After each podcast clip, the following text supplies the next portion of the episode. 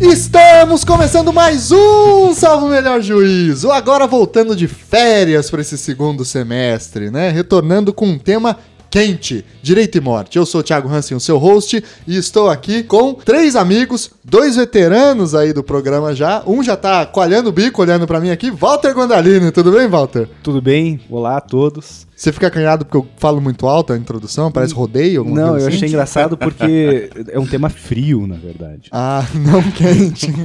Walter que gravou com a gente, é claro, o programa é sobre selfie da macaca, gravou com a gente sobre o direito romano. Agora, Pitaqueiro, pitaqueiro oficial do programa. Pitaqueiro oficial, Toda vez tem uma cadeira vazia, não importa o tema, o Thiago vem e chama pra eu sentar. porque é certeza que ele vai falar o seu argumento fundamental, que é não serve pra nada. Exatamente. e aqui também, Frank Maciel, camarada aí que já gravou também programa de direito e cristianismo e de delação premiada, né? Isso, valeu Thiago pelo convite mais uma vez.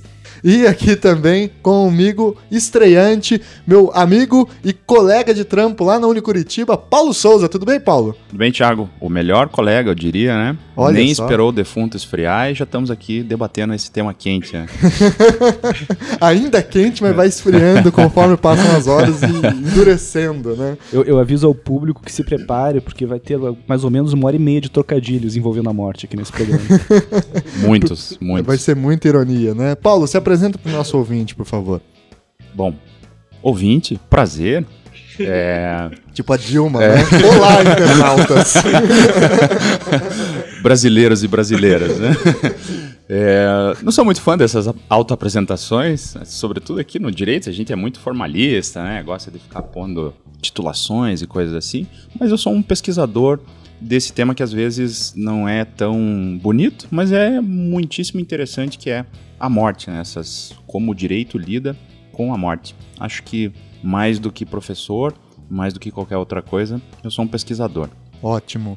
Muito obrigado, Paulo. Pois então, como vocês já viram aí pelo nome do episódio e com tudo que a gente conversou, o tema hoje é direito e morte e mostrar como a morte é um tema que traz muitas questões. A gente toma a morte como um tabu na nossa sociedade, em tantas outras também, é, e isso acaba evitando a gente entender o que, que é esse processo da morte. E o direito é uma área que trabalha muito com esse conceito, seja na ideia de testamento, seja em alguns crimes envolvendo a morte, uma infinidade de situações envolvem o direito e a morte. O direito, portanto, pensa o que acontece ou pensa o como funciona o processo da morte, a fase da transição da vida para a morte. Para falar sobre esse tema, temos aqui os nossos três convidados.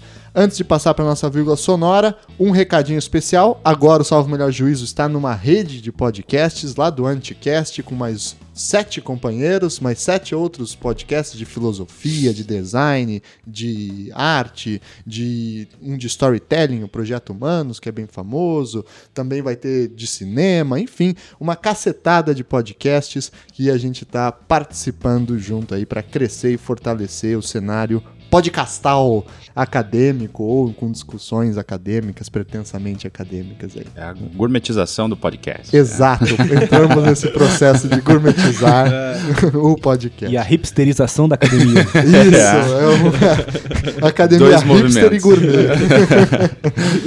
Muito bem, então antes de passar para a vírgula sonora, recadinho de sempre, curta lá a página do Salvo Melhor Juízo no Facebook, assine lá o feed no seu aplicativo e mande tweetadas e e-mails pra gente que a gente responde quando dá e da maneira que dá, tá bom? Muito obrigado, vamos lá então.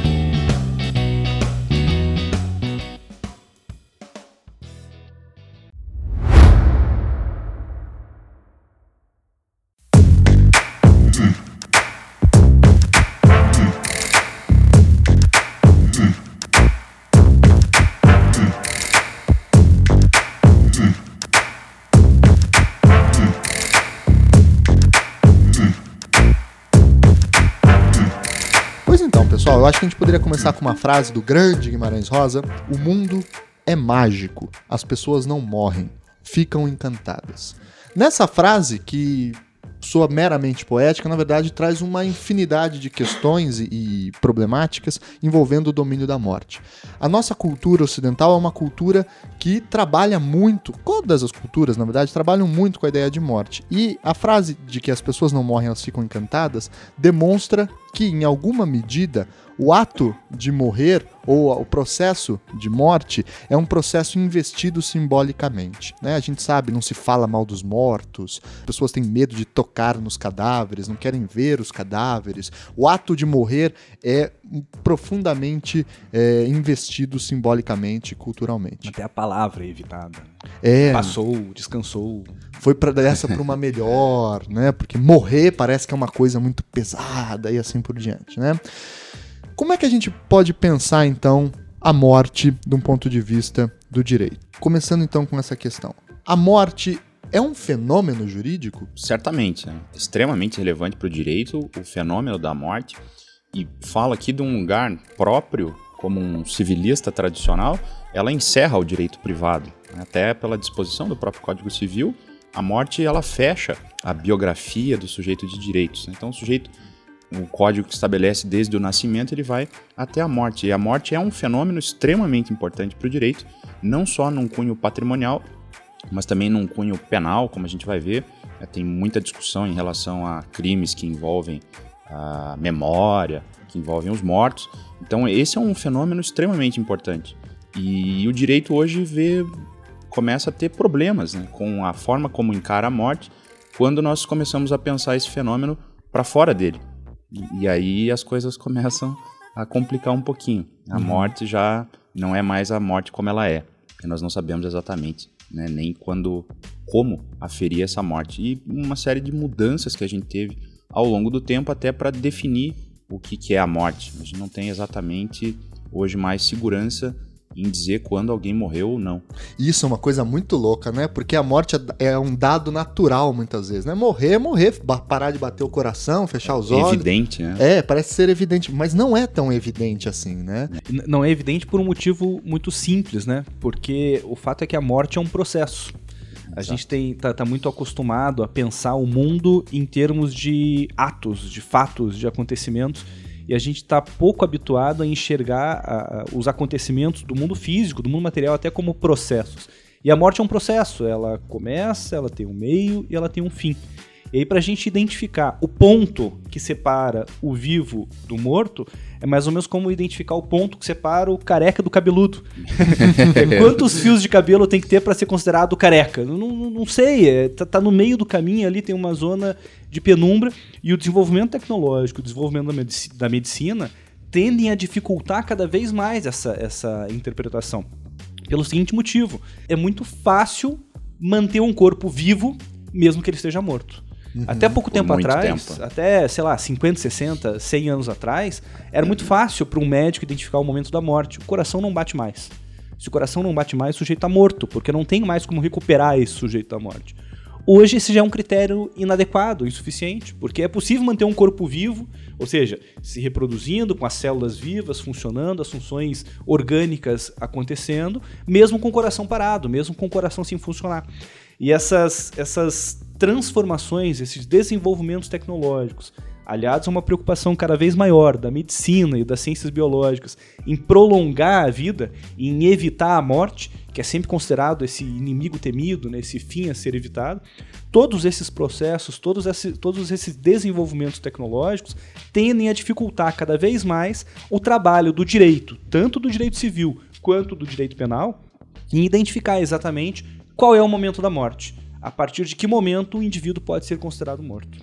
Tô lembrando aqui, Paulo, do caso do daquele diagrama do Ponte de Miranda, que ah, é bem comum né, nas faculdades e no primeiro ano, eu me lembro, é, de ter aprendido assim, que é o diagrama que mostra lá o fato jurídico, aí divide em ato jurídico, fato jurídico estrito senso, o ato jurídico divide ato jurídico estrito senso e o ato jurídico, né, que são os negócios jurídicos mais recentemente, depois a gente vai é, estudando, enfim, vai vendo que são várias. É uma, é é, existe ali uma concepção filosófica por trás desse entendimento, que é a de que existem os fatos naturais que estão lá, né, na natureza, etc. Tem uma, uma independência autônoma, uma existência ontológica, e o direito vem e se apropria disso apenas para dar consequências jurídicas para isso. Então, é um- a morte é um fato jurídico estrito senso, porque é um fato natural, o direito vem e atribui efeitos, né? Mas o que a gente está debatendo desse fato, se apropria desse fato só para atribuir efeitos, né? Agora a gente está vendo que a própria definição dele, segundo a gente está debatendo, é, não é essa coisa ontológica natural. A- o direito define o que, que é A morte. A morte se transforma em algo cultural, né? Exatamente. Então é ele não atribui efeitos a uma coisa pré-jurídica.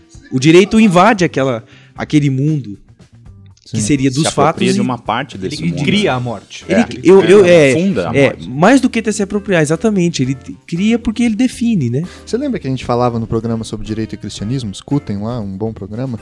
Que é aquela questão de que no período medieval, se você não nascesse de parto natural, você não era nascido Lembro. de verdade. Uhum. Né? Nascimento por cesárea, por exemplo, não era considerado. Você não era nascido, você tinha que Você não era nascido de mulher, né? Você não era nascido de mulher, isso gerava uma série de efeitos jurídicos. Então, em certa medida, aquela- aquele ser naturalmente posto no mundo, porque era um bebê, enfim, etc., ele não estava vivo com V maiúsculo no seu sentido jurídico. Ele estava vivo no sentido natural, biológico, mas não no sentido jurídico. Isso possibilitava, inclusive, o infanticídio. Há um livro do Adriano Prosperi, né, sobre isso, sobre uma história do infanticídio. É bem interessante. É vivo ou não é vivo, né? É incrível como a morte se apresenta, então, como um produto é, jurídico, além de um produto natural, né? E nesse caso aqui, que no caso da morte, a gente está discutindo uma situação que é, de uma certa forma, simetricamente inversa a essa situação do, do, do vivo não vivo, né? Uhum. do, do- do- do direito medieval.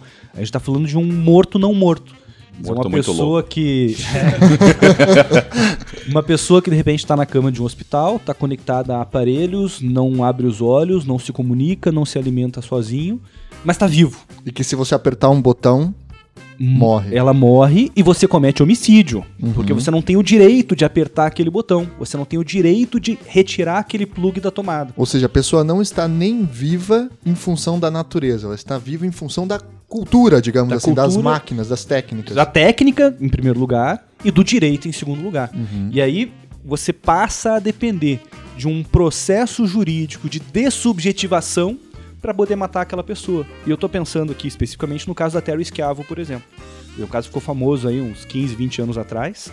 Uma jovem que estava na cama de um hospital, né? Enfim, em coma lá, não sei quantos anos. Não vou saber explicar exatamente qual era o estado médico dela, mas passou a haver uma discussão entre o marido dela e os pais dela acerca do direito ou não de desligar os aparelhos e permitir que ela morresse. O marido queria desligar os aparelhos e os pais não permitiam é, que, ela, que, que- que os aparelhos fossem desligados. A situação se tornou um processo judicial e aí que a, a- a discussão se torna interessante para o direito, na minha opinião. Porque no processo judicial, a discussão que estava sendo realizada, a discussão importante que motivou a sentença do juiz naquele caso, não era se ela estava fisicamente viva ou não. Não era um, o aspecto médico da decisão. Era um conceito que é um conceito é, que o Agamben trabalha lá naqueles livros dele, mas é um conceito que é um conceito filosófico, mas é um conceito do nosso dia a dia também, um conceito da, da vida comum, que a gente conversa com os tios, com os primos, com todos os parentes, que é o conceito de vida digna de ser vivida. Em última análise, o juiz fundamentou a sentença judicial dele, que permitiu desligar os aparelhos no final das contas, depois de uma série de idas e vindas, nos testemunhos dos parentes e dos amigos da Terry Schiavo, que confirmavam a afirmação dela de que ela não queria viver como um vegetal que ela não queria ser um fardo para os parentes e para os familiares, e que por isso, se ela se encontrasse em uma situação como essa, ela preferia que tivesse os aparelhos desligados. Quer dizer, no fundo, primeiro foi necessária essa classificação, que é uma classificação jurídica e é uma classificação judicial, quer dizer, realizada pelo juiz, no caso concreto, daquela vida como uma vida indigna de ser vivida. E só a partir do momento em que eu classifico aquela vida como indigna de ser vivida, ou seja, que eu promovo uma dessubjetivação daquele corpo vivo, que aquele corpo deixa de ser uma pessoa e se torna um fato natural, é só a partir do momento que desse momento que eu posso desligar os aparelhos. Ou seja, a morte jurídica precede a morte física ou de uma outra, de uma outra perspectiva, a morte, a morte jurídica é posterior à morte física porque ela já estava ali completamente incapacitada e não, não, viveria sozinha mais. Então veja como, como o direito tem um papel importante a cumprir nessa identificação da morte e nesse processo de construção de uma subjetividade morta, porque é disso que a gente está falando em última análise. Mas o que eu acho curioso é que essa essa perspectiva jurídica de dizer quem está vivo e quem está morto é, é baseado numa, numa premissa técnica, né, médica, e o que eu acho ainda mais curioso é que essa definição médica, ela parte de uma reunião de 10 médicos, um advogado, é, um teólogo e um historiador reunidos numa salinha em Harvard na década de 60 que definiram o que é morte. O historiador era o Felipe Herrier? Não. Não. Podia ser, né? Podia, né? É, mas havia uma preocupação crescente nos Estados Unidos, no fim da década de 50 e início da década de 60, em relação ao, número crescente de pessoas ligadas a aparelhos em hospitais. Cada vez mais pessoas lá ligadas. E até então, com a definição é, de morte cardiorrespiratória, essas pessoas, para todos os efeitos, estavam vivas. Né? E eu era obrigado a mantê-la lá sob pena de homicídio. Então, desliguei o aparelho, matei a pessoa. E por outro lado, uh, houve um desenvolvimento muito grande nessa época das técnicas de transplante de órgãos. Só que eu tinha mais gente precisando de órgãos e menos gente com órgãos a serem doados. E por outro lado, eu tinha menos leitos disponíveis para pessoas e muitas pessoas ligadas a esses leitos. Ou seja, aquelas pessoas, e é quase cruel falar isso, mas quando a gente fala em morte, são, são muitos os momentos de quase crueldade, mas as pessoas estavam ocupando camas e evitando que órgãos fossem doados. E aí, a Universidade de Harvard decidiu se unir, se reunir, reunir uma série de especialistas para discutir uma, um novo conceito de morte. Veja só, é, reunimos especialistas para dizer o que é morte. Essa morte cardiorrespiratória já não é suficiente. O primeiro relatório feito por essa comissão, ele era bem cruento mesmo. Né? Dizia que, olha, a gente precisa desligar essa gente porque eu preciso doar órgãos. Tem gente precisando de órgãos, tem gente que tem vida mais viável, e aqui eu, eu me remeto um pouco a isso que você falou da dignidade da vida, né? Então tem gente precisando e tem um cara lá tá lá, né? Ele tá vivo, ele tá morto, a gente não sabe exatamente. Então precisamos definir um novo critério de de se estabelecer a morte. E é aí que surge esse critério de morte encefálica, né? que a gente usa até hoje. Passou uhum. por uma série de alterações, os testes necessários, mas ele é basicamente a mesma definição que tinha lá da década de 60. E aí todo mundo começou a importar esse conceito de morte muito rapidamente. E aqui, é, usando até um pouco o Walter mesmo, né, que fala, ah, o direito não serve para muita coisa, essa definição ela nem passou pelo direito. A comunidade médica simplesmente concordou com ela ao longo de praticamente o mundo todo ocidental. E essa é a definição que a gente usa hoje. Tanto é que não é uma definição de cunho jurídico propriamente, né, ao se trabalhar com a morte encefálica, mas definições que vêm é, em normas médicas. Né, no Brasil isso não foge à regra. Então o nosso conceito de morte é um conceito de uma reunião de uma dúzia de pessoas numa salinha em Harvard. Olha uhum. só. E, e, e, a gente legislou sobre isso depois, né? Há uma lei que regulamenta a definição de morte, que é a lei de, de órgãos, de, de né? Transplante de, de órgãos. Transplante Veja onde que está definida. É. a legislação sobre a morte, justamente no transplante. Não está mais no Código Civil Sim, porque ou alguma coisa imagina assim. se você precisa de um órgão né, e, e, pela definição tradicional de vida você fala não, bom, vamos matar essa pessoa que é menos viável para dar um órgão para alguém mais viável. Isso geraria uma polêmica absurda. O que, que é mais fácil? Falar que ela tá morta.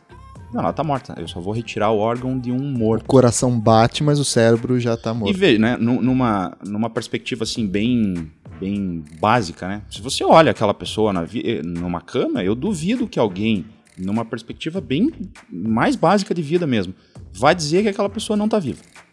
Sim. Que ela respira. Tá, tá bem viva. Você tá olha a barriga dela, tá, tá subindo e descendo, né? Exatamente. Mas aí nós ressignificamos esse conceito. Não, mas o que, que é vida, né? Não é simplesmente essa vida biológica. E aí eu começo a adicionar essa camada de dignidade, né? Eu preciso ter algum critério mais do que a simples vida biológica, né? E aqui já fugindo um pouco para algo que a gente discutiria mais adiante. Ah, mas, é, de qualquer forma, ainda que não seja algo propriamente jurídico, né, essa definição médica, ela é uma definição de conveniência e uma definição, digamos, nesse sentido de conveniência política, né? Como Sim, o direito é político. É, a questão é que o poder de decidir o que é morte ou não, apesar de ser algo político, né? Neste caso específico aí que você citou, não passou pelo parlamento, por isso que não é jurídico. Mas porque o poder também não se concentra só no parlamento, né? É. Imagino que depois essa discussão sobre os médicos em, em específico, decidindo o que é ou não é morte, né? O que é ou não é vida, né? É uma coisa muito problematizada nas abordagens a partir do Foucault, né? Uhum, que o Walter e o Paulo colocaram sobre o fato da pessoa estar viva em função de uma máquina e se você aperta esse botão você está cometendo um crime. Existe todo um debate sobre a ideia de eutanásia, ortotanásia e distanásia. O que, que é isso, primeiro, em termos terminológicos? Qual é a diferença desses conceitos? Assim, você tocou num, num ponto que é, é bem complicado, porque hoje, exatamente por conta dessa definição de morte um tanto quanto controvertida, né? a gente não sabe exatamente o que é a morte mais, aquelas definições da década de 60 já estão sendo revistas e alvo de muitas críticas, porque especialmente porque hoje a gente tem meios tecnológicos muito mais avançados para definir é, como é que funciona a atividade cerebral de alguém. E aquela definição da década de 60 já começa a apresentar umas rachaduras grandes. Uhum. E aí quando a gente insere aí esses conceitos de ortotanásia, distanásia e a própria eutanásia, e incluo aí também a, o suicídio assistido e até a modalidade dos cuidados paliativos, que tem efeito morte, aí a coisa fica bem complicada. Né? E, e justamente é, essa pesquisa que eu venho tentando fazer, como o direito tem um problema para definir isso, porque essa definição de morte não é jurídica, e aí eu trago esse problema de definição para o direito e começo a trazer questões jurídicas, como o caso da Terry Schiavo, né? Tá, tá ligada lá, bom, tá viva ou tá morta? Né? Se eu uhum. desligar o aparelho, matei ou simplesmente desliguei o aparelho? E aí essas definições começam a, a, entrar em choque com essas pequenas situações que nós temos no cotidiano. Né? Em desligar um aparelho de alguém sem consciência ou alguém com consciência, ajudar essa pessoa abreviar a vida. E, e aí é aonde eu queria chegar. Porque os ordenamentos jurídicos estão começando a fixar é, determinados entendimentos do que seja a eutanásia, a ortotanásia, a distanásia e o suicídio assistido. É, e brevemente, o que, que é cada um é, desses conceitos? Esse é o grande problema. Cada é ordenamento jurídico define de um jeito. Entendi. Né? É, variados países estabelecem alguns critérios para se verificar se a pessoa é, se permite o desligamento de um aparelho ou não. Em linhas bem gerais, o que se convencionou estabelecer mais ou menos é que a ortotanásia é esse não fazer nada, deixar a vida fluir com naturalidade, evitar um procedimento ou outro que a pessoa não quer e que isso em algum momento vai levar à morte dela. Né? É mais ou menos aquela definição mais antiga de é, vamos deixar de tomar medidas excessivas. A distanásia... O cara é um paciente terminal, por exemplo, vai ter que fazer, sei lá, uma quimioterapia muito agressiva, muito, é, aí não, ele escolhe. Deixa pra lá. Eu não vou fazer deixa nada. Ou, por exemplo, desligar o aparelho, simplesmente, que mantém a pessoa aí, viva. Então, aí eu já entro na eutanásia. É porque eu já vi, por exemplo, falarem disso como ortotanásia. É, então, é, tem uma aí zona cinzenta bem tá problemática, tá exatamente. Né, é, o que vem se convencionando e o mais comum é se dizer que há um... E aqui os o direito penal pode ajudar mais, né, a distinção entre um ato comissivo e omissivo. Né? Na ortotanásia eu não faço nada. É um deixo a vida então. fluir. Você deixa né? rolar. Na eutanásia não, eu tomo uma atitude. Né? Eu tá. faço alguma coisa para abreviar a vida dessa pessoa. E aí tem uma distinção entre eutanásia ativa e passiva. Hum. E já é um problema maior. Já Sim. a distanásia, ao contrário, é o inverso. Né? É tomar todos os meios possíveis e existentes para prolongar a vida daquela pessoa. Ainda que ela não queira, ainda que cause mais problemas, não interessa. Né? Eu tenho que levar a vida adiante a todo custo.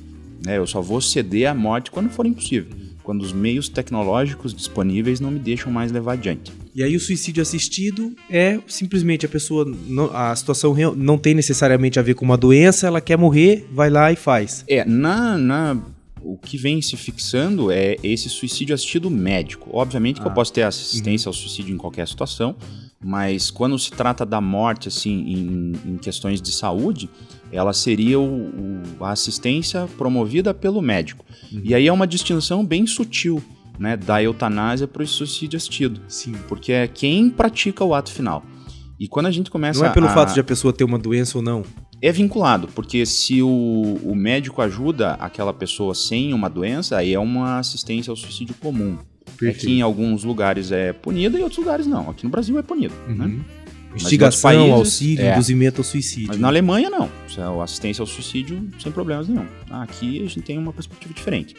É, mas o, o, a- o grande problema é que a distinção da eutanásia para o suicídio, suicídio assistido é quem põe o barbitúrico, barbitúrico na boca da pessoa. Se é a própria pessoa ou se é o médico. Entendi. Que é uma distinção, às vezes, um tanto quanto forçada. Não é né? a consciência, então? Porque eu sempre imaginava a questão de eutanásia, o cara tá apagado, tá inconsciente. Aí você não aperta o botão por ele. Né? E isso é uma outra controvérsia em variados países. Mas é possível que a pessoa tenha uma limitação tão grande de movimentos que ela não consegue se suicidar. Ela não tem como, né? E aí ficou famoso o, o caso do Jack Kevorkian nos Estados Unidos, né? É, que sempre cometia lá Doutor Morte. é, é um nome bem sugestivo. E ele ajudou muita gente a morrer por muito tempo, mas o caso que o levou à prisão foi justamente quando ele praticou o ato final. Né? Porque o outro ele fa- ele fazia uma série de máquinas de morte, né? A pessoa com uma debilidade motora muito grande, mas ela conseguia lá com o dedinho que mexia, ela puxava a cordinha que soltava o gás, né? Então foi suicídio assistido. Ele não matou ela. Mas no último caso, a pessoa tinha uma debilidade motora tão grande que ela não conseguia nem puxar a cordinha. E o que, que ele fez? Ele mesmo foi lá e fez. Ah, bom, agora foi homicídio. Né? Foi eutanásia. A pessoa queria, pediu. Que essa- nessa questão aí que a pessoa vai e puxa a cordinha, que chamaria suicídio assistido, no Brasil isso, isso ainda constituiria auxílio ao suicídio, crime de auxílio ao suicídio. A diferença é que naquele caso em que o próprio médico provocasse a morte, seja por ação ou por omissão, digamos, a questão é que isso não seria. é, é, essa eutanásia, digamos assim, seria homicídio. Homicídio, né? E, e penalmente dá uma diferença grande, né? Mas eu entendi. No suicídio assistido, então, a questão não é não é um terceiro provocando a morte, ainda é a própria pessoa. O terceiro só ajuda, é isso? É, Aquelas clínicas de suicídio que eu Que é o que tem na que tem Suíça. na Suíça, é- é exatamente. isso, É, é, Porque a Suíça proíbe não vai o a médico lá injetar uma, uma, uma substância que vai matar a pessoa. Não, o Exato. médico coloca a injeção na tua mão, Isso, coloca o braço na isso. tua veia, mas quem tem que apertar Entendi. pra entrar é você. Então, aí você tocou num ponto que é importante, né? É uma coisa tão sutil e, uh, do ponto de vista jurídico, a gente consegue distinguir bem, né? o A assistência ao suicídio para o homicídio. Mas em termos práticos, essa distinção é ridícula, né? Ah, eu... E, e na Holanda tem essa discussão muito grande também. Bom, o médico pode levar o copinho do barbitúrico até a boca. E aí o sujeito só dá uma... empo- Ele vai pra frente um pouquinho, aí ele mesmo que tomou o barbitúrico. Ou não, o médico tem que deixar na mesa. Vai, vai lá, é você e pega. Não, eu não tô te ajudando. Eu só deixei aqui do lado. Mas já né? tá ajudando Sim, também. mas assim, né? é- são, algumas distinções são meio absurdas, né? São. São. Agora, olha, olha que interessante. A gente está aqui discutindo conceitos jurídicos, teóricos, abstratos para eutanásia, auxílio-suicídio. é, qual foi outro que a gente discutiu? Ortotanásia. Gestanásia, ortotanásia. Mas são conceitos jurídicos, né? A, a gente está aqui o tempo todo discutindo quem age e qual é a intenção de quem age. É isso que a gente está discutindo. Mas quando a gente vai para o caso concreto, para a situação material ali de um sujeito deitado na cama, submetido a um tratamento médico, e quando a gente pega esse- essa, essa situação daquele sujeito e leva para um tribunal, passa pelo filtro jurídico, a situação se torna muito mais complicada. É, hoje em dia, salvo engano, a última vez que eu pesquisei, Salvo engano, não. salvo melhor Salvo juiz. melhor. salvo engano é o concorrente. Né? salvo melhor juiz. A última vez que eu pesquisei, tinha três países no mundo que tinham legislado sobre eutanásia. Eu acho que é isso ainda, né? É, já, Bélgica, Holanda e Luxemburgo. Tem mais Hum, algum? já, já estamos aumentando. Então tá, mas É. a última vez era Bélgica, A, a Holanda e Europa está crescendo bastante Tá crescendo. em medidas. A França, recentemente, está passando por uma discussão bem grande aí. Ah, entendi. Então, quando você pega essas, essas três legislações que foram as, as que eu estudei, a gente percebe que, em primeiro lugar, a, a gente está aqui tratando a eutanásia como uma relação quase privada aqui, né, do médico com o paciente. E quando, ela é quando se legisla sobre eutanásia, não se legisla dessa forma. Se legisla sobre eutanásia com a intenção de tornar essa relação uma relação pública. O médico que pratica a eutanásia é obrigado a encaminhar a decisão para um comitê de ética que vai avaliar a pertinência da decisão tomada naquele caso ou não, o comportamento, avalia tudo. E se ele fez alguma coisa errada, ele vai ser punido. Isso nesses países, né? Nesses países. permite. País, é. Então, quer dizer, a gente tem aí um- um- uma, uma. Isso é uma coisa que às vezes a gente esquece, né? A gente está o tempo todo A gente não, porque eu não faço parte desse, desse, desse, desse povo aí. Porque isso não serve pra nada. Isso não serve pra nada. Esse povo aí. Mas esse povo empolgado que vai pra rua tá sempre pedindo aí legalização, né? Legalização do uso de drogas ou do uso de maconha, legalização da prostituição, legalização do aborto. Estão sempre querendo legalizar as coisas, né? E a gente esquece que legalizar não é criar uma esfera, um espaço de liberdade. Legalizar é pedir intervenção do Estado. Legalizar é pedir que o Estado entre naquela relação, faça um estriamento é, regulador daquela relação e diga como, quando e onde eu posso fazer aquelas práticas todas. É, você transformar uma terra sem lei É. numa terra Se, legislada. se transforma ou se transforma liberdade em coerção. É isso que é legalizar. Legalizar é transformar liberdade em coerção. Então, quando se legaliza a eutanásia, se transforma a liberdade em coerção. Em coerção pública. Quer dizer, aquela relação que era uma relação privada entre médico e paciente se torna uma relação pública, que envolve o Estado, envolve a comunidade médica, envolve a população que age democraticamente no controle daquele comportamento.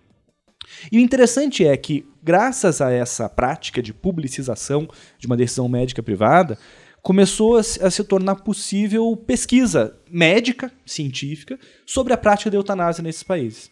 Então, eu tive acesso a umas quatro ou cinco pesquisas de vários lugares, um pesquisador inglês, um holandês, um belga, um francês, cada um de um lugar, que fazem pesquisa de opinião, sondagem entre os médicos que praticam eutanásia para tentar identificar quando que o médico acredita ter praticado ou não uma eutanásia.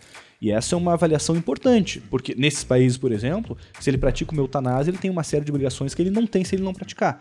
No nosso país, ele seria preso se ele pratica uma eutanásia. Então é uma pesquisa que é difícil fazer aqui, porque o médico não vai dizer que ele praticou uma eutanásia. Mas lá ele vai. E aí eles, o- o- esse médico começa a identificar uma série de atos médicos praticados. Eu não vou agora lembrar aqui quais eram, mas tinha lá o barbitúrico, tinha lá é, dar um paralisante muscular, tinha lá, enfim, vários, vários atos médicos para os médicos identificarem o que, que era eutanásia e não, ou, ou o que, que não era. Pesquisa também de quando que os médicos estão dispostos a praticar uma eutanásia ou não estão. Pesquisa também de, dos motivos que fundamentaram a decisão tomada pelo médico na prática da eutanásia.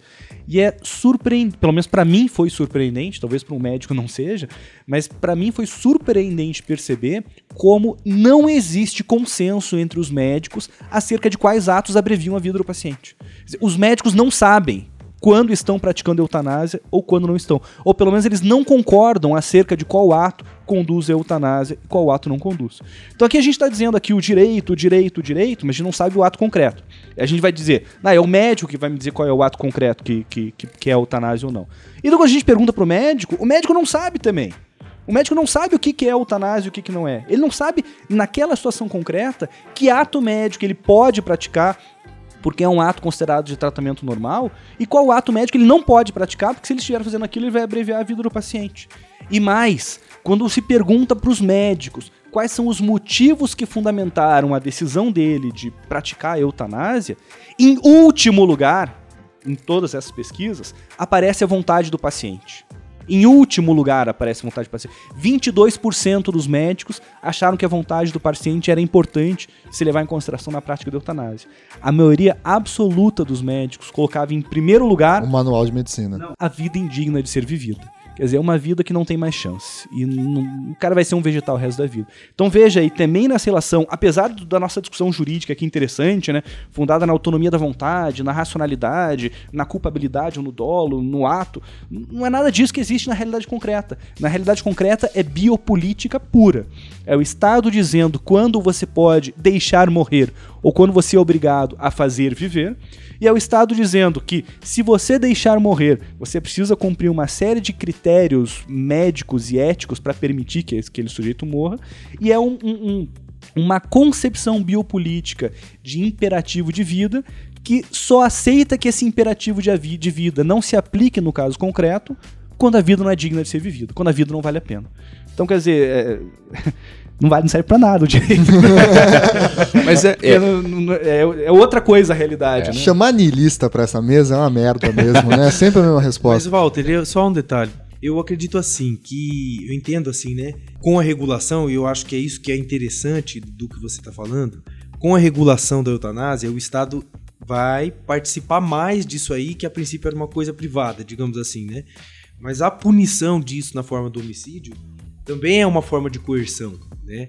A questão é relativizar essa coerção, e aí eu acho interessante isso que você está falando, é relativizar essa coerção que é feita pela punição em relação à coerção que é feita por aquela regulação que a princípio é mais permissiva, né? Mas, mas o problema é justamente esse, porque veja, o paciente na cama de hospital, numa UTI, ele tá ali em uma situação de absoluta exceção. Como um corpo vivo sujeito ao arbítrio de um indivíduo que vai tomar uma decisão técnica. Quer dizer, ele tá ali completamente submetido a uma situação concreta É, a- ali de, a de técnica. arbítrio. A técnica. É técnica, esse é o Mas por problema. outro lado, o médico também está completamente sujeito ao arbítrio da técnica. Não da técnica médica, mas da técnica jurídica. Porque o médico não sabe de antemão se o ato que ele está praticando naquele caso concreto vai ser considerado homicídio ou não.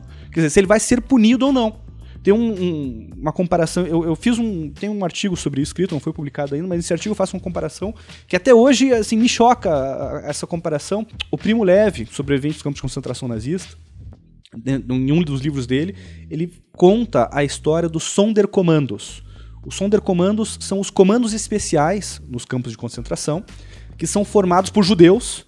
Quer dizer, o exército alemão chama um grupo de judeus que tem alguma habilidade especial lá, seja ela qual for, e transforma eles em comandos especiais do campo de concentração.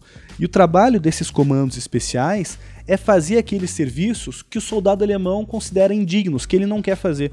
Como, por exemplo, levar os outros judeus para a câmara de gás, tirar os corpos mortos de dentro da câmara de gás, tirar as roupas, tirar tudo que eles tenham pode ser usado, cortar o cabelo, levar para o crematório. Quer dizer, é uma posição de poder, essa posição assumida pelos Sonderkommandos. É melhor ser Sonderkommandos do que não ser, porque você vive mais, vive aí em, em torno de quatro meses até um ano, é a vida de um Sonderkommandos, o Primo Leve conta isso. Mas, por outro lado, é uma, é uma condição de completa submissão também, porque está integralmente sujeito ao arbítrio do soldado alemão. Essa é a mesma situação dos médicos nesse contexto. Porque, se por um lado eles tomam a decisão acerca da nossa vida e tomam com- sem nenhum critério jurídico que diga qual decisão é viável, possível ou não, por outro lado, eles mesmos estão sujeitos ao arbítrio do Estado, que a qualquer momento tem a possibilidade de chegar em uma situação concreta e dizer: Isso aí que você fez é homicídio. Ou dizer, isso aí que você fez é eutanásia, eutanásia é proibida pelo meu ordenamento. E o médico não tem nenhum critério, nem técnico científico e nem jurídico, para dizer quando aquilo é eutanásia ou não. E aí fica discutindo intenção, culpa, dolo, que é uma discussão que não tem a ver com a realidade da prática médica. E não tem muita materialidade também, né? Não- Porque é ficar. Qual é a intenção? A intenção. O que que ele a queria? intenção, Pois é, intenção. pois É, é. e, e E aí, aí- entra, entra um, um problema que ficou muito evidente na Bélgica, né, depois da, da regulamentação da eutanásia. Porque o médico ele tem que, tem que informar isso, ele cometeu um procedimento, ele fez esse procedimento, então ele tem que informar a autoridade. E aí passa pelo filtro, né, mais ou menos, é um procedimento até que bem chatinho mesmo. E só que por outro lado, é algo que eu não mencionei lá e menciono aqui, tem a questão dos cuidados paliativos com resultado morte, que é o caso daquela pessoa que tem uma doença muito grave, que causa uma dor excruciante e tem um determinado medicamento que alivia essa dor. Só que o efeito colateral dessa, desse medicamento é a redução enorme, abrupta da vida dessa pessoa. Ou seja, você está dando menos vida com menos dor para ela. Só que é evidente, o médico sabe que aquela pessoa vai viver menos. Em outras palavras, ele não está também praticando uma espécie de eutanásia, só que um pouco mais lenta? Só que isso não é eutanásia. Mal comparando. Não precisa colocar no procedimento, né? Eu não preciso submeter. Eu simplesmente dei o medicamento. Ah, mas ele morreu uma semana depois. Mas eu não pratiquei eutanásia. E é essa a realidade das nossas UTIs. A, a realidade não é o médico colocar um botão e o paciente decide se quer morrer ou não. Não é esse o dia a dia do médico na UTI. O dia a dia é isso. É, isso o é dia a dia exceção, né? Dar um remédio que vai abreviar a vida. Quer dizer, vai, vai diminuir a dor e vai, e vai morrer. Vai. Como uma quimioterapia, por exemplo, que Pois faz é. um mal pro corpo, né? Mas é assim, Nuno. No dia, isso que é o curioso, né, da gente aqui no direito.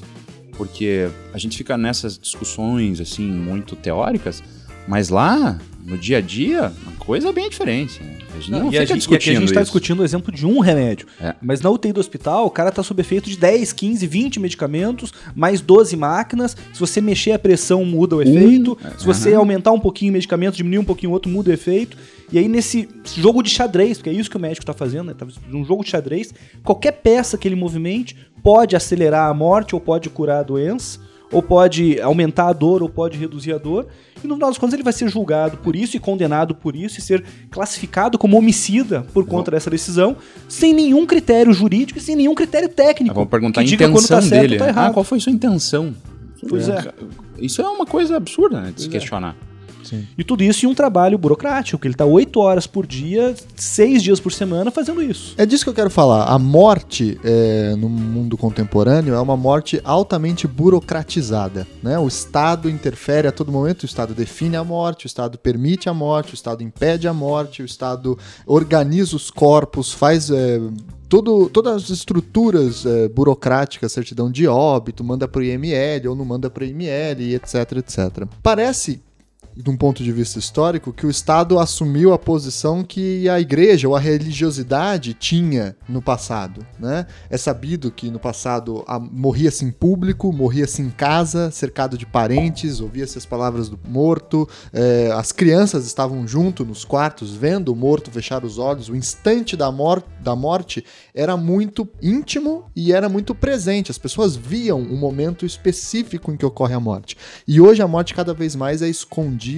é colocada dentro de um quarto é, de hospital, é colocada sob efeito de máquinas, e aí você acaba limpando, né? Ou, ou passando um detergente para não ter a chance de é, essa morte aparecer algo natural, mas algo asséptico, né? Algo quase que abstrato. Esse poder tão forte do Estado como o definidor da morte me parece ser muito interessante, porque, sobretudo, e aqui acho que o Frank vai ajudar a gente a entender bastante, ele cria diversos crimes.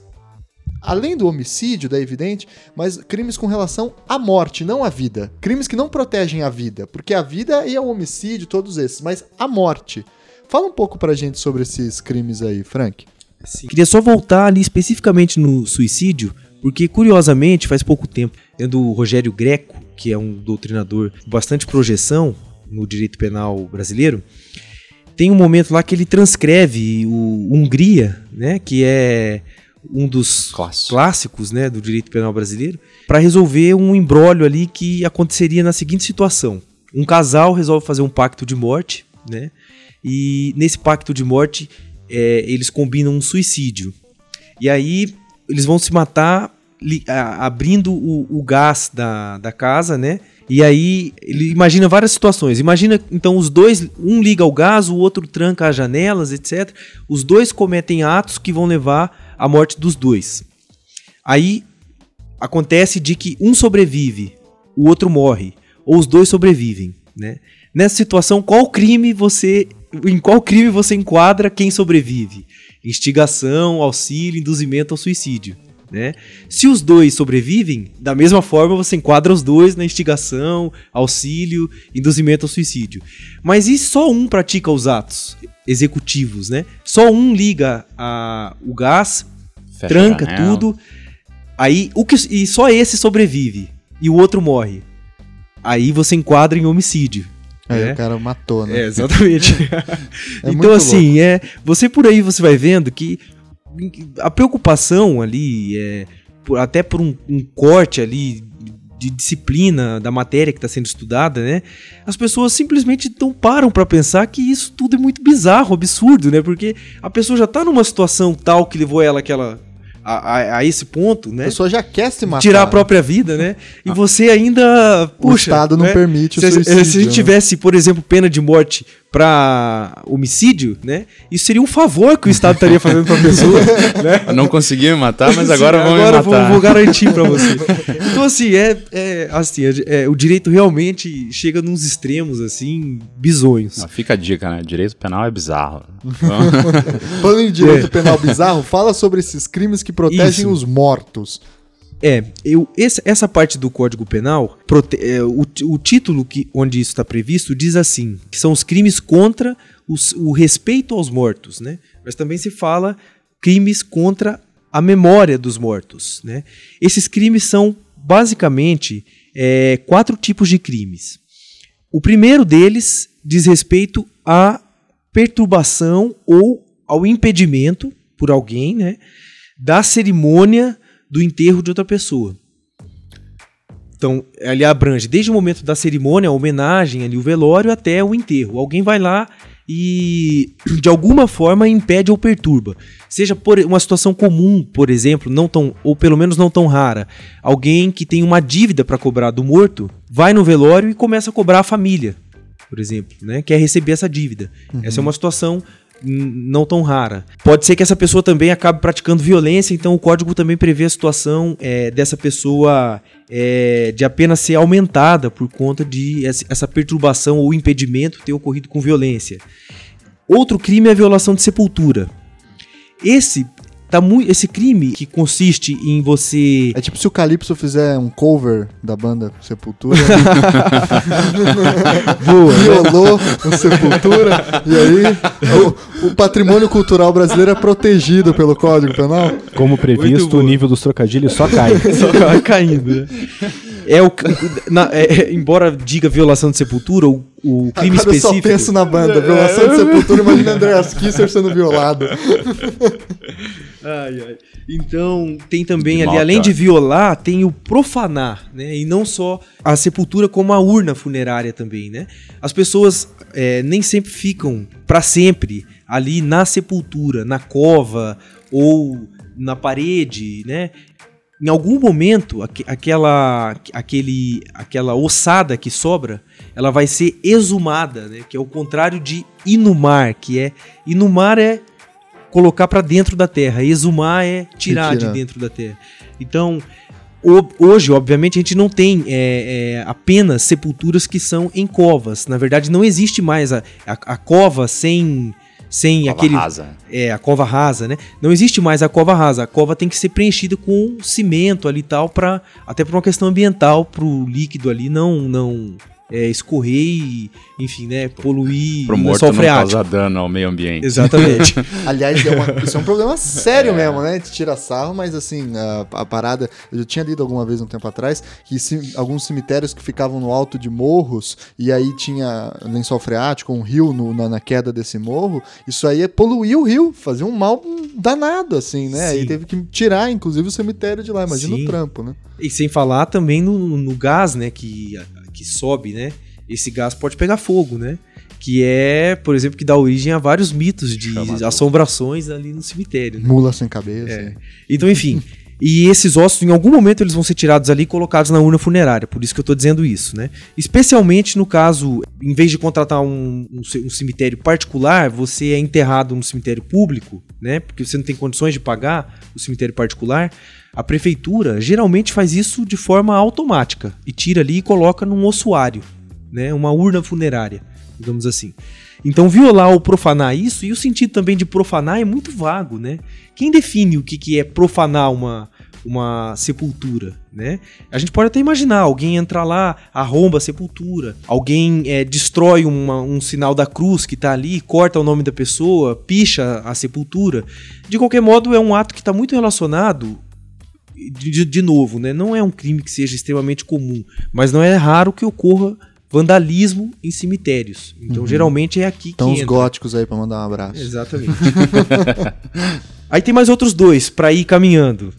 Tem o destruir, subtrair ou ocultar, ocultar cadáver. Esse crime aqui ele é bastante comum em acusações, é, é, junto com acusações de homicídio. Não é raro que venha a acusação de ocultação de cadáver. E é um, é um crime contra a humanidade também, inclusive, né? A ditadura militar brasileira e outras tantas. é, Perfeito. se não me engano, isso configura crime contra a humanidade, né? Exatamente. Mas ele também inclui aqui, nesse destruir, subtrair ou ocultar, o fato de você violar a sepultura de alguém ou a urna funerária e se apropriar ali do cadáver. Do cadáver. Ou suas cinzas, né? E enfim, a gente tem um último crime ali, que é o vilipêndio de cadáver. É aqui que entra, por exemplo, ou entrava durante um bom tempo, o comércio de cadáver, que acontecia, que acontece, por exemplo, para especialmente, né, de novo, não é um crime que seja tão comum quanto outros que a gente tem como tráfico, os crimes patrimoniais, o homicídio, mas é um crime que acontece, eventualmente escandaliza, quando se descobre que tem alguém negociando cadáver, por exemplo, para fins de estudo. Né? Uhum. Hoje a gente tem uma previsão. vende um cadáver para uma universidade, enfim, que vai, vai servir lá para as aulas de anatomia.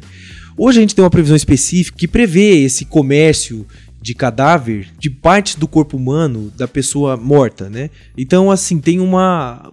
O crime eventualmente pode cair tanto nesse vilipêndio de cadáver quanto nesse comércio para fins de transplante, né? Uhum. Que a lei, a lei é específica sobre transplante, embora alguém possa até argumentar que esse crime se enquadraria independente do transplante ou não, porque o crime naquela parte especi- na- específica em que ele prevê o comércio ali é, não, não fala do transplante, mas o entendimento, digamos assim, o melhor entendimento, o mais democrático no direito penal exigiria alguma coisa desse tipo. Então é isso. Ou um crime também que entra aqui no vilipêndio de cadáver é, por exemplo, o- a fraude contra o seguro de vida. Em que quando a pessoa contrata, né, digamos assim, com alguém, geralmente do IML, né? É o que já aconteceu algumas tantas vezes, não é tão raro assim, que aquela pessoa que vai ser enterrada seria outra pessoa, na verdade. Ou seja, a pessoa forja um registro de óbito dela, Uhum. Forja o- um enterro e o beneficiário recebe o seguro de vida. né? Isso também eh, já aconteceu. Olha só. Malandragem com os mortos. É, então essa é, é é- é claro, falar de direito penal tem- traz sempre essa parte burocrática, assim. Mas sabe o que eu acho muito interessante disso que você falou? É o fato dela estar no título dos crimes contra os mortos e os sentimentos religiosos, né? Mostrar então como as duas coisas ainda estão muito implicadas, né? A questão da, da, da- da religião e o direito, né? Ou esse sentimento religioso, né? Essa, essa questão do respeito ao morto, respeito a- a- ao cadáver e assim, e a necessidade de proteger isso, porque ainda há um campo de sacralização. Né? E, e é curioso, né? Como esse, esse tipo penal do vilipêndio de cadáver, né? Que tá dentro do título voltado à proteção religiosa, né? Do sentimento religioso. Mas, por outro lado, há uma tradição muito arraigada na Igreja Católica de vilipendiar o cadáver dos santos, né? E distribuir os pedacinhos por aí, em forma de relíquias. Tanto é que essas relíquias são extremamente importantes para o catolicismo. Uhum. É, eu venero o santo, o corpo do santo, não só a, a imagem dele ou um sentimento, Você mas o próprio túmulo, san- né? é o dente dele, tá lá o pedacinho, um pedacinho da unha. É, eu, eu, eu tenho essa veneração a um sinal visível né, dessa religiosidade. E aí, e pra, até para sacralizar um altar, o bispo precisa né, desse, desse símbolo mais visual que é uma relíquia. Isso me chama muita atenção em algumas igrejas que fica bem visual mesmo, assim.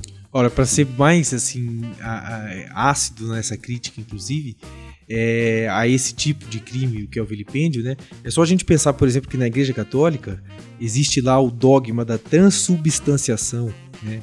Que, ou seja, aquele sacramento que é um dos mais sacra, digamos assim, o mais sagrado talvez dos sacramentos, que é a Santa Ceia, que é a missa propriamente dita, que é tomar, fazer a Santa Comunhão, que é comer a hóstia, a hóstia, os católicos acreditam por um dogma que aquilo é efetivamente o corpo de Cristo. Uhum. Então, não é Dá- apenas Dá pra simbólico. dar aquela comparada com a assim. antropofagia. É claro que é né? simbólico, mas é. Eu tem um sentido em eles insistirem que realmente tem isso. Tanto que o padre, depois, em tese, tem que enterrar as hóstias que não foram comidas, porque senão as hóstias vão apodrecer ali. Ah, é? Sim. As hóstias Olha que só. sobram são enterradas. São abenço... Depois, a partir do momento em que elas são é, abençoadas, elas se transubstanciam. Elas já não são corpo mais de hóstia. É, o sangue corpo. de Cristo Sim. não pode sobrar, se sobrar, tem que ser enterrado. É, essa é uma relação engraçada né, com a morte que a, que a religião, e aqui usando o exemplo da, da Igreja Católica, tem. É a presença da morte de maneira muito visual, e se na igreja não fica tão visual co- com uma relíquia, um pedaço de alguém, mas fica visual no momento da Eucaristia, né, em que há A essa Eucaristia, transubstanciação. Não, existiam ordens religiosas muito fortes, que é as ordens da boa morte. Né? Tem igrejas da boa morte, é, vários. Hoje não se tem mais adeptos, eu acho, da- da- das ordens religiosas da boa morte. Mas até o fim do século XIX era algo muito comum. Pessoas que se dedicavam a rezar e a tentar entender e a orar pela uma boa morte. E o que, que era essa boa morte? Essa boa morte era morrer em paz. Né? Morrer em paz e aí não morrer em pecado e garantir com que a transição para o paraíso fosse mais fácil, fosse mais tranquila. Não é só uma morte boa no sentido de não sentir dor, como que é o que a gente pensa hoje, né? Todo mundo quer morrer dormindo, né? Ou quer morrer É sem perceber. O modelo de morte né? É, ideal. O modelo ideal. Aqui não é só isso. Aqui pode ter essa questão de não sofrer durante a morte, mas mais do que isso é conseguir se reencontrar com Deus, né, na hora da morte. E aí a gente entra numa questão muito interessante que o- alguns historiadores colocam, que é o momento da morte, por exemplo, na Idade Média no início da Idade Moderna, que além de ser é, em público, né, no sentido de ser nos quartos, junto com as famílias, etc., se escutava as últimas palavras do morto e tinha a extrema unção, ainda tem, né, para quem é religioso, que é o momento do arrependimento final. E nesse arrependimento final, você era então obrigado, assim por dizer, para não cair em avareza, para não ir para o inferno, livrar-se dos seus bens, não ser tentado para morrer rico, né? Você tinha que morrer pobre. Então aí você tinha que transferir esses bens e muitas vezes para a igreja, né? A gente até tem olha, olha quanta coisa a morte fala. A gente tem até inclusive um imposto com relação à morte, né? O ITCMD, né? Que é o imposto de como que é o Mantém o latim ainda, né? Causa mortes. é, causa Isso morte. é muito né? curioso. Que é um imposto para se você morre, você tem que pagar, entendeu? Você não pode morrer livremente. Eu, eu acho estranho ao contrário.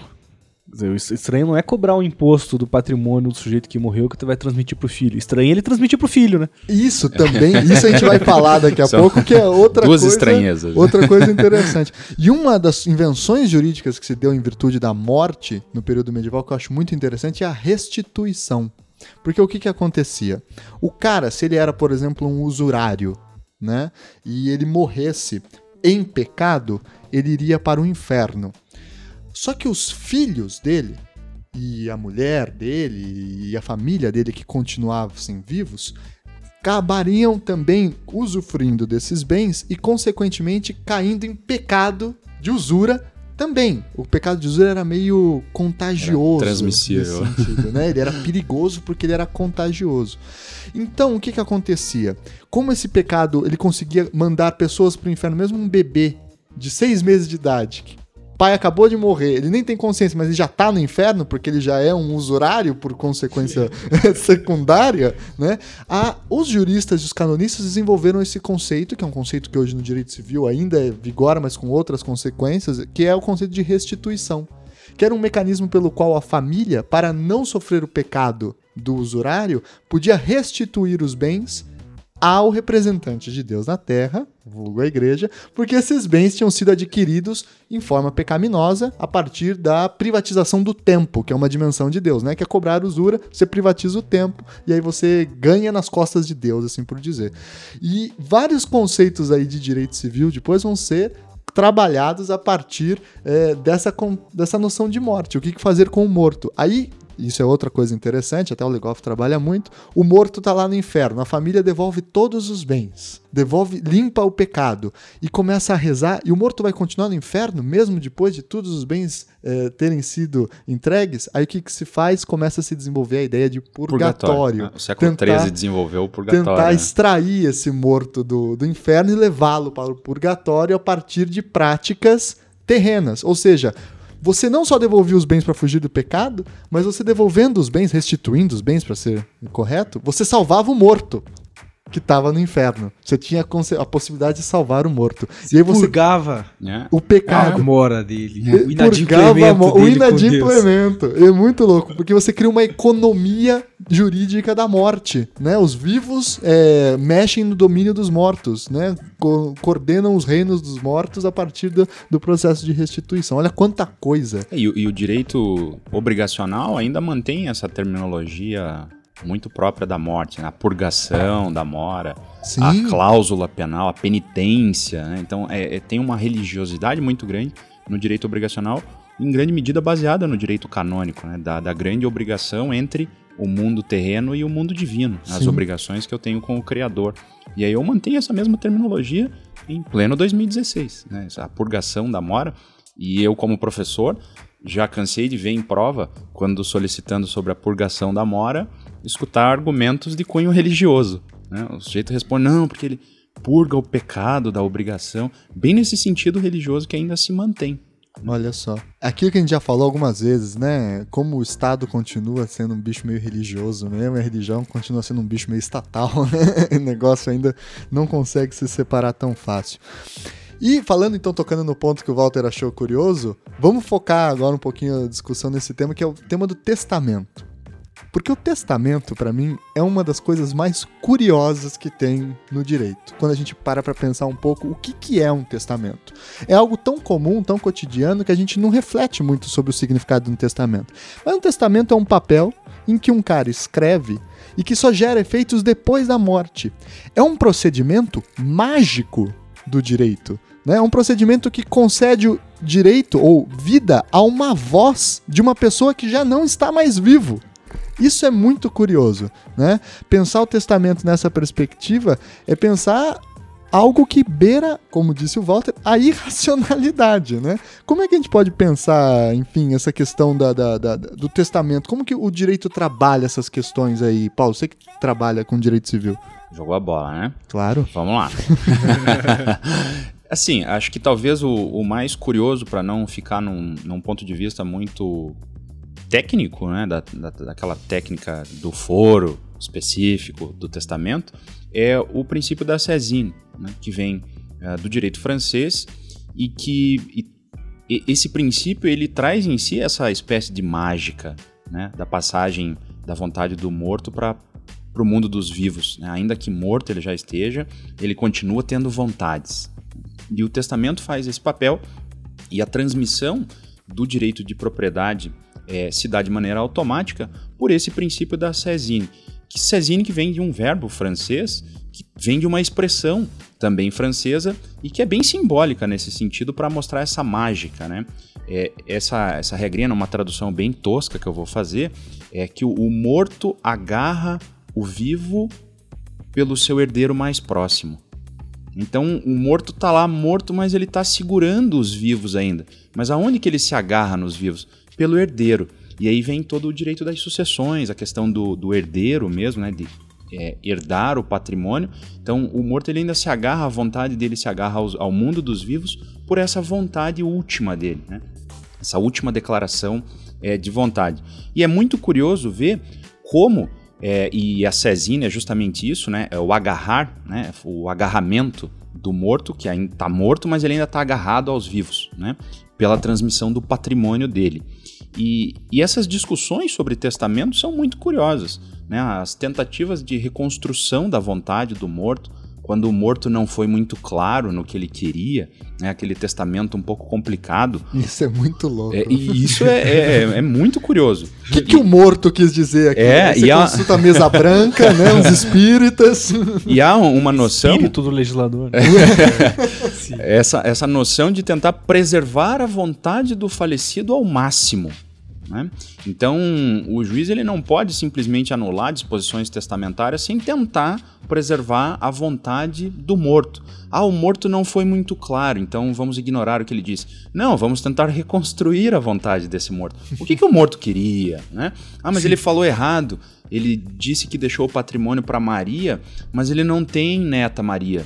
Mas, mas o que, que ele. Será que era a Maria? Será que ele não errou o nome? Ou ele achou, ele fez o testamento quando a mãe ia pôr o nome da filha de Maria, mas depois mudou? O Maria é outra pessoa que é um, Exato, uma torta de é. climão na família. Tem, um, tem uma. Assim, são, são peculiaridades muito grandes. E no testamento a gente tem uma riqueza de possibilidades que o morto tem para testar esse patrimônio e para conseguir fazer valer a vontade. Existem disposições específicas que o morto pode conseguir deixar, é, deixar deixa, né? Deixar alguns valores para pessoas que não existem ainda. Então, o morto lá no passado, num exercício assim de clarividência, né? Ele fica imaginando: não, mas a minha filha vai ter um filho e eu queria deixar essa casa para esse filho. A filha tem 16 anos, né? não tem perspectiva amorosa nenhuma, longe de casar e diz que não quer ter filhos. Mas o morto já está se adiantando. né? Isso é, é, assim, é de um é um exercício de futurologia muito curioso. Os mortos governam os, Os vivos continuam. É. Né?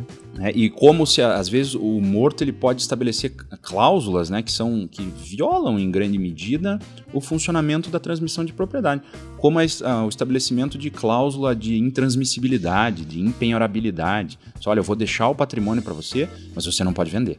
Você tem que ficar com ele para todo o sempre, né?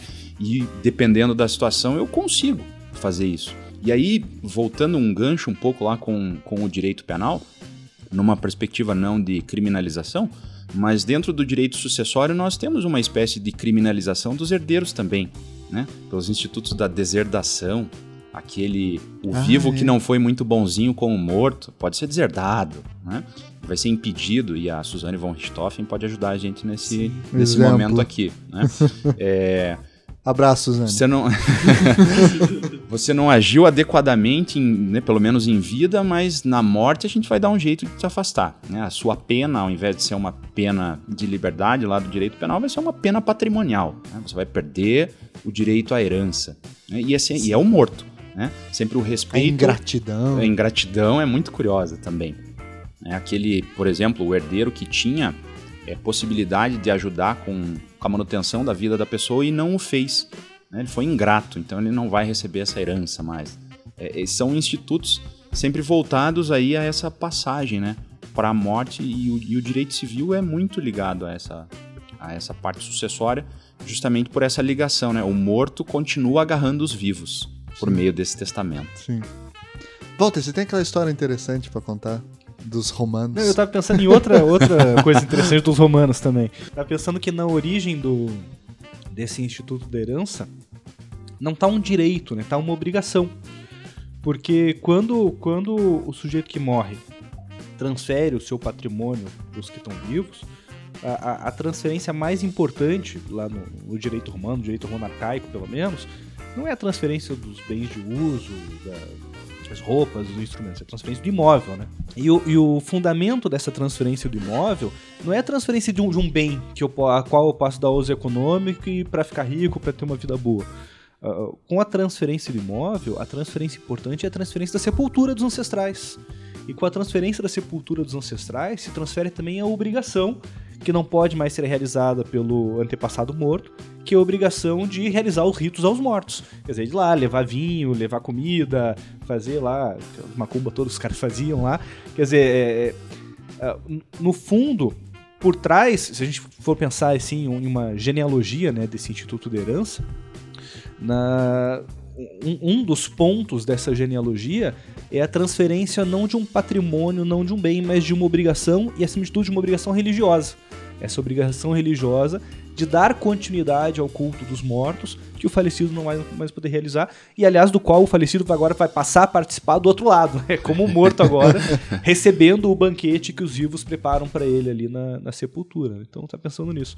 E a, a história que o Thiago falou, que é a história interessante, é que um, um dos elementos que também torna a morte importante para o direito, e é claro, aí cabe interpretação histórica, tem muita disputa a esse respeito, mas há quem afirme que na origem da propriedade privada, na origem da concepção jurídica de propriedade, e daí a gente pode extrair na origem da concepção de, de ordem jurídica até de civilização, no sentido ocidental, pelo menos, da, da palavra, tá a morte.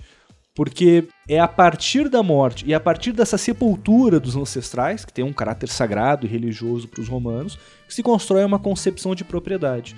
Tanto que entre, no, no direito romano existe uma obrigação, tá lá na lei das duas tábuas isso, então uma obrigação antiga, de manter um espaço mínimo, um sulco ali entre dois imóveis. Separem os dois imóveis. Quer dizer, não é como no nosso direito que existe um muro, que é, o muro separa. Tem um espaço entre as duas propriedades. E aí os, os- os romanistas civilistas lá vão dizer, "Ó, vejam aí o direito urbanístico, estavam preocupados com a circulação. Não é nada disso. Esse espaço é justamente porque a gente não pode contaminar, não pode misturar esses dois imóveis, porque afinal de contas são sagrados e pertencem a tradições religiosas de famílias diferentes. Os mortos estão ali, eram Os- enterrados em casa, Os né? mortos estão ali, estão enterrados naquele terreno, e o meu terreno não pode se misturar com o terreno de outros mortos, de outra família, que não pertencem ao meu culto religioso. Que as religiões são religiosa. privadas, né? Religião Dentro privada, cada família tem o seu próprio culto, os seus próprios antepassados e a sua própria religião. E é a partir daí, então, segundo Fustel de Coulange, pelo menos, que se desenvolve essa concepção de uma propriedade, que na origem é uma propriedade familiar, né? não é individual. É uma propriedade familiar porque é, é, aquele espaço é o espaço do culto, de um culto religioso que não pode se misturar com o culto de outras famílias. E aí, até, até algumas pessoas, poderiam criticar, dizer que não é nada disso, uma perspectiva mais economicista, marxista, por exemplo, dizer que a origem da propriedade privada está nas plantações, está na sedentarização do- dos seres humanos, mas por coincidência, essa semana estava vendo lá alguma coisa sobre o Império Persa, e calhou de cair na minha mão um, um- textinho do Heródoto em que ele fala de um, de um ataque dos persas aos sítios. Eu acho que o ataque liderado pelo Dario II, não tenho certeza. Talvez seja o Dario I, sei lá. Um ataque liderado por um governante persa, que ele ataca esses, essa tribo, a tribo dos sítios, que é um, um povo tribal, que é um povo que não, não é sedentário, não mora em casa, não planta. Eles vivem no alto do cavalo, cavalgando ali pelas estepes no norte da Grécia, saqueando, roubando e coletando e vivendo disso. E aí o, esse, esse, esse rei persa invade aquela região e quer entrar em guerra com os sítios. E os sítios fogem, vão embora, vão para um outro lugar, vão embora. E o exército persa vai caminhando cada vez mais, vai se distanciando cada vez mais da Pérsia, né, do seu próprio território. E os caras continuam fugindo, indo para outro canto. E aí o rei começa a ficar preocupado, né? Porque a situação tá ficando cada vez mais arriscada e mais perigosa.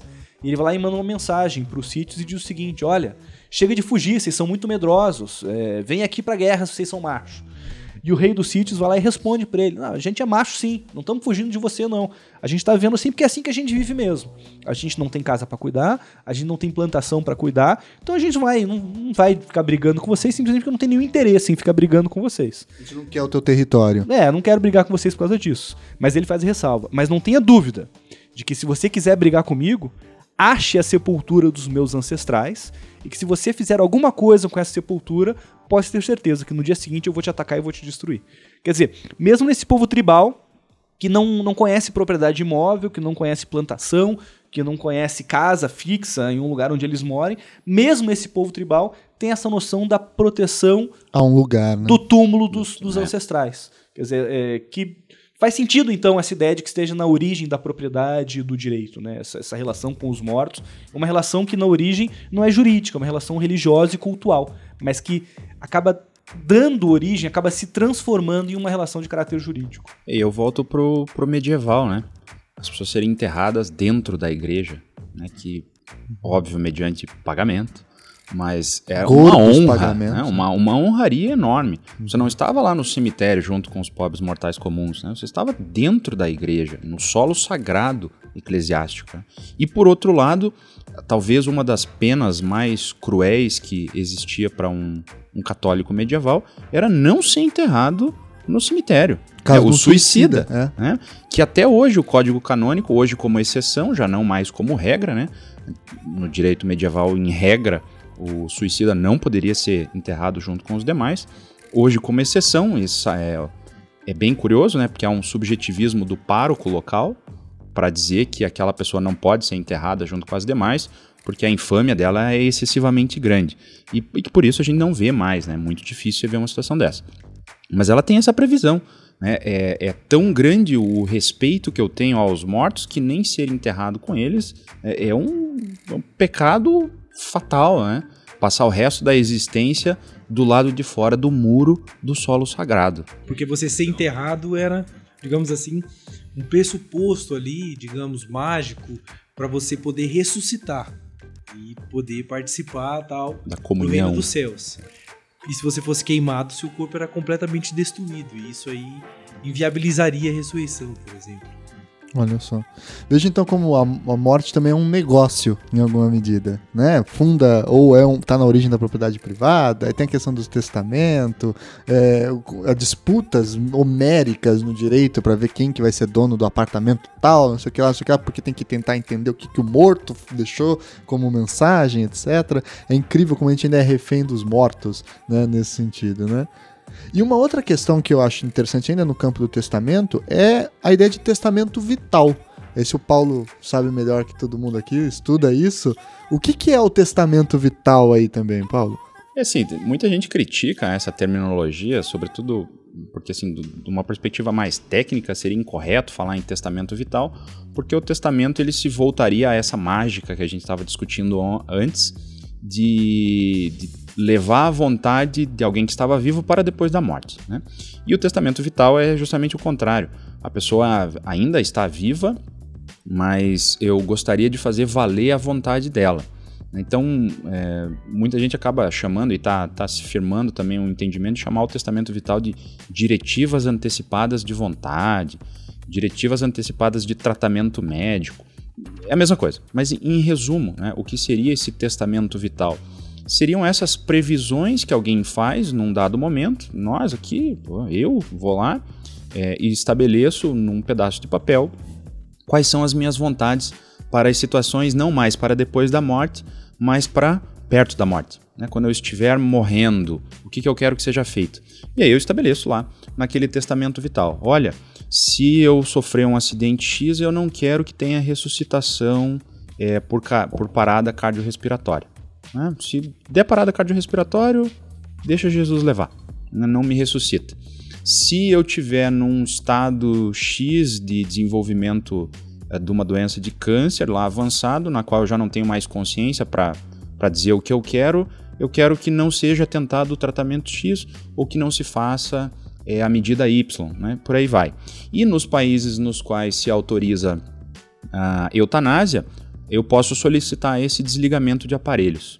Né? Então, é, em alguns países, como na Holanda, inclusive as pessoas, algumas pessoas, não todas, obviamente, mas algumas pessoas carregam, é, junto com seus documentos pessoais, uma espécie de protocolo que indica dentro de um registro nacional essas diretivas antecipadas de vontade. Então, ao chegar a um hospital, o médico visualiza que a pessoa tem lá esse cartãozinho né, e que ela tem essas diretivas antecipadas. É uma carteirinha pré-morto. É, né?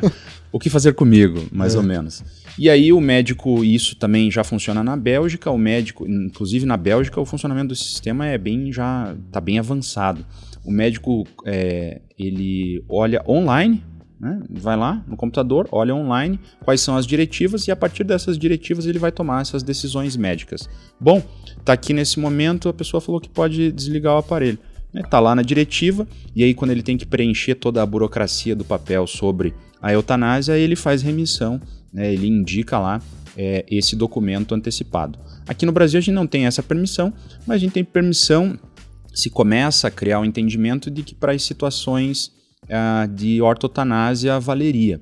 Então, para evitar que determinados tratamentos mais agressivos fossem levados a cabo. E aí a gente volta para o começo do programa. O que, que acontece se o cara simplesmente não respeita o testamento vital, né? É, é, essa é uma discussão muito grande, especialmente porque, e aí uma discussão que acabou passando ao longo da, das, do que a gente foi falando, mas uma espécie de paternalismo médico, né? E aqui eu volto àquilo que o Walter falou lá, que a esmagadora maioria das situações de eutanásia nos países nos quais ela existe, elas faz porque o médico acha que tem que fazer, não porque ele acha que é a melhor coisa para a pessoa, mas porque ele acha que a pessoa está sofrendo e tal, é melhor acabar com aquele sofrimento. E nem é a opinião da pessoa. Nem a opinião da pessoa. E aqui, né, e a gente tem o inverso também, né?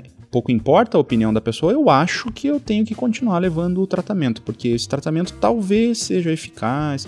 É, é a- daí entra na distanásia, né? Essa obstinação terapêutica. Ah, o sujeito falou que quer que desligue, mas não sei, né? Vai que dá um milagre, ele acorda aí, de vez em quando a gente vê. Vai que dá com esse aqui. Esse é um Ou argumento, pior, né? Não sei, né? Vai que eu sou preso. É, e- esse é um, é um argumento de defesa muito importante, especialmente aqui no Brasil. E é aqui em, né, em Curitiba a gente teve né, o caso do evangélico que causou também muita espécie nesse sentido é, justamente os médicos, óbvio, Do tem hospital um- evangélico. né? tem um medo muito grande, né? Você imagina, pega um promotor que resolve fazer uma acusação, o sujeito tá lascado. E olha o problema, daqui a um ano, 10 anos, 15 anos, 20 anos, sabe-se lá quando, mas em algum momento um de nós vai estar lá naquela cama de hospital, é, em sofrimento, prestes a morrer. E aí o comportamento do médico que vai cuidar da gente vai ser orientado por esse medo de ser preso. Dizer, vai prolongar a vida o máximo possível, independente do sofrimento, independente das condições do indivíduo, independente do estágio vegetativo, independente das condições financeiras que o nosso país tem para arcar com esse tipo de, de, de tratamento. É isso que ele vai fazer porque ele não quer ir preso. Olha, olha o risco que, que essa visão é, vidista Vitalista. não, olha, olha o risco que essa visão simplista, no final das contas, né? é, boba e biopolítica, gera pra todos nós, porque todo mundo morre, né? É, todos nós estamos sujeitos então quer dizer que você é a favor da morte? A morte eu sou a favor. É a única certeza da vida. um tataravô de 500 anos enchendo teu saco aí? Vixe. Pô, Thiago, na minha época eu não usava esses moletom vermelho aí que você tá usando. Denunciando já a vestimenta do colega. Viu? Muito bem, pessoal. Acho que a gente conseguiu, então, cobrir um ponto. Faltou algumas coisas que a gente tinha que falar. Acho que a gente podia falar de pena de morte, mas acho que isso vai dar um programa à parte, na verdade, senão vai ficar muito longo esse. É, mas conseguimos ver o como que falar de morte é interessante e como pensar a morte é uma questão interessante no direito, do ponto de vista penal, civil, religioso, antropológico, constitucional e assim por diante. Então vamos passar para a parte das indicações aí de leitura, de filme, documentário, o que vocês acharem convenientes. Estreante da vez aí, Paulo, manda abraço aqui que você acha uma boa leitura ou filme, alguma coisa para os nossos ouvintes. Mas aí você me pega de calça curta, né? Porque como eu tô pesquisando esse tema, pra mim tudo, tudo é interessante, né? Mas talvez a, a indicação que eu deixo, e é uma indicação a, a mais famosa delas no, no campo cinematográfico, é o filme do Jack Kevorkian, né? do Doutor Morte.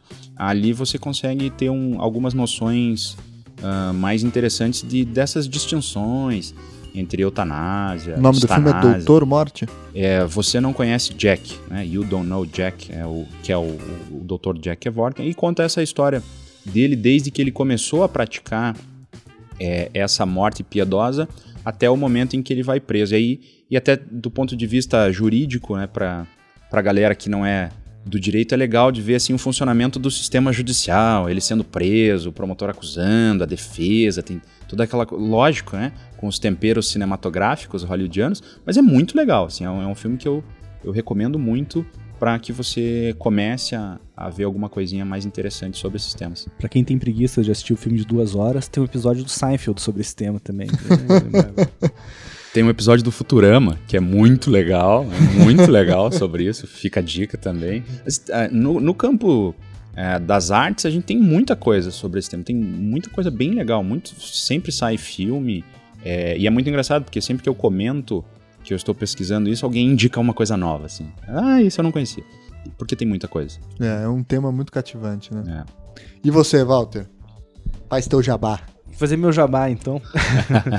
Eu- é um tema que me interessa, então já tenho alguma coisa escrita sobre isso. Tem o meu livro, se chama Doença, Poder e Direito, dá pra encontrar pela Juruá, no site, é fácil de encontrar.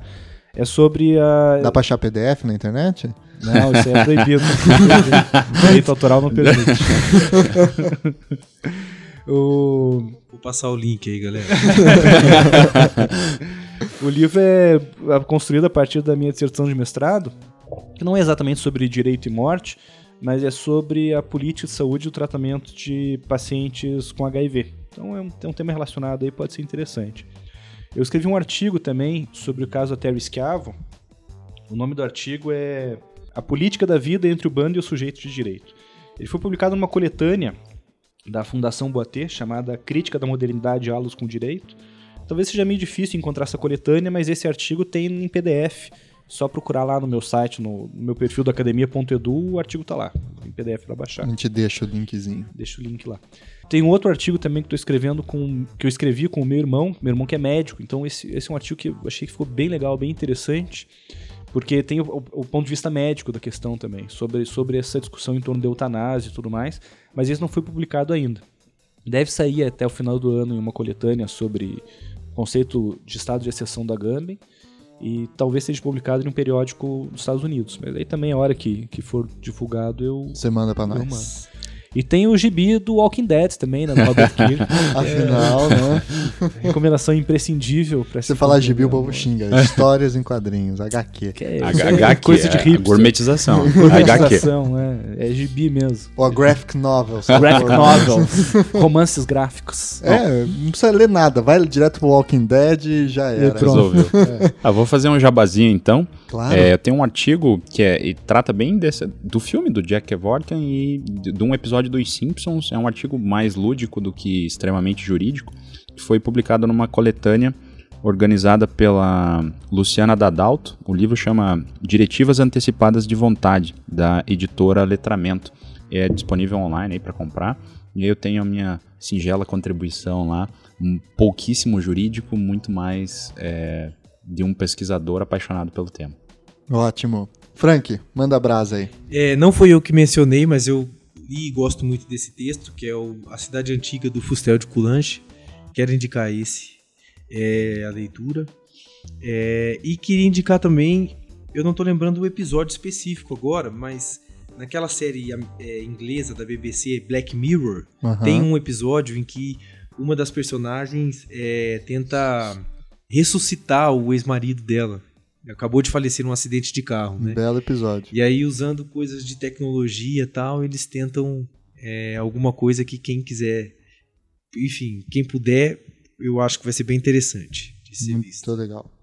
Eu tenho uma indicação rápida também. É, enfim, tem o Felipe Herrier, todo mundo conhece, né? A História da Morte no Ocidente, ou O Homem Diante da Morte, enfim, os livros clássicos e tal. Mas tem uma indicação mais brasileira, assim por dizer, que até estava falando com o Paulo, que é o livro do João José Reis, importante historiador lá da Bahia, professor de Harvard de hoje, que é A Morte é uma Festa, que é sobre a história dos rituais fúnebres no Brasil do século XIX. É um livro de história cultural bem interessante, trabalha muito com a dinâmica de como que era in- interpretada, sentida, compreendida a morte e como a morte era muito diferente, né? Ver lá o morto dentro de casa, em cima da mesa de jantar, no dia seguinte jantar na mesma mesa, e isso daí era abs- absolutamente normal. Hoje é impensável algo disso, né? Hoje a gente não nem toca direito no morto depois que ele morre, já chama alguém para ir buscar e levar e não sei o quê, e há todo esse cenário asséptico para ter uma- um contraste dessa ideia que nós temos hoje de morte. Vale a pena dar uma olhada nesse livro aí. A Morte é uma Festa. Saiu pela Companhia das Letras, é fácil de achar e é um bom texto aí. Certo, pessoal? Mais alguma questão? Alguma outra dica? Vale mencionar, eu sou um cara do interior. Eu conheci esses procedimentos que você reputa tão antigos assim, de velar a pessoa na É sala. que você é velho pra caramba também, né, Paulo? É, assim, é muito curioso. Você bem estuda a diferente. morte porque você venceu ela. Você é um Highlander aqui. Eu, eu só tenho uma preocupação. Quando o Thiago fez o podcast sobre ditadura militar, teve golpe. Quando o Thiago fez o podcast sobre direito à internet, bloquearam o WhatsApp. Nossa, O que, que vai acontecer agora? escute, escute. Por favor, né? Então, essa talvez essa seja a despedida final do Salvo Melhor Juízo. Foi muito bom tê-los vocês. E até a outra E se vida. não, der, se não der certo, a gente se fala lá no inferno, no purgatório, no céu. Qualquer coisa, vocês façam a restituição e tirem eu lá de baixo, tá bom? Muito obrigado, pessoal. Vamos dar esse tchau coletivo. Obrigado, Paulo. Obrigado, Walter. Obrigadão. Obrigado, Frank. Estamos de volta para mais um semestre aí. Tchau, tchau, tchau, pessoal. Tchau, Até mais. tchau.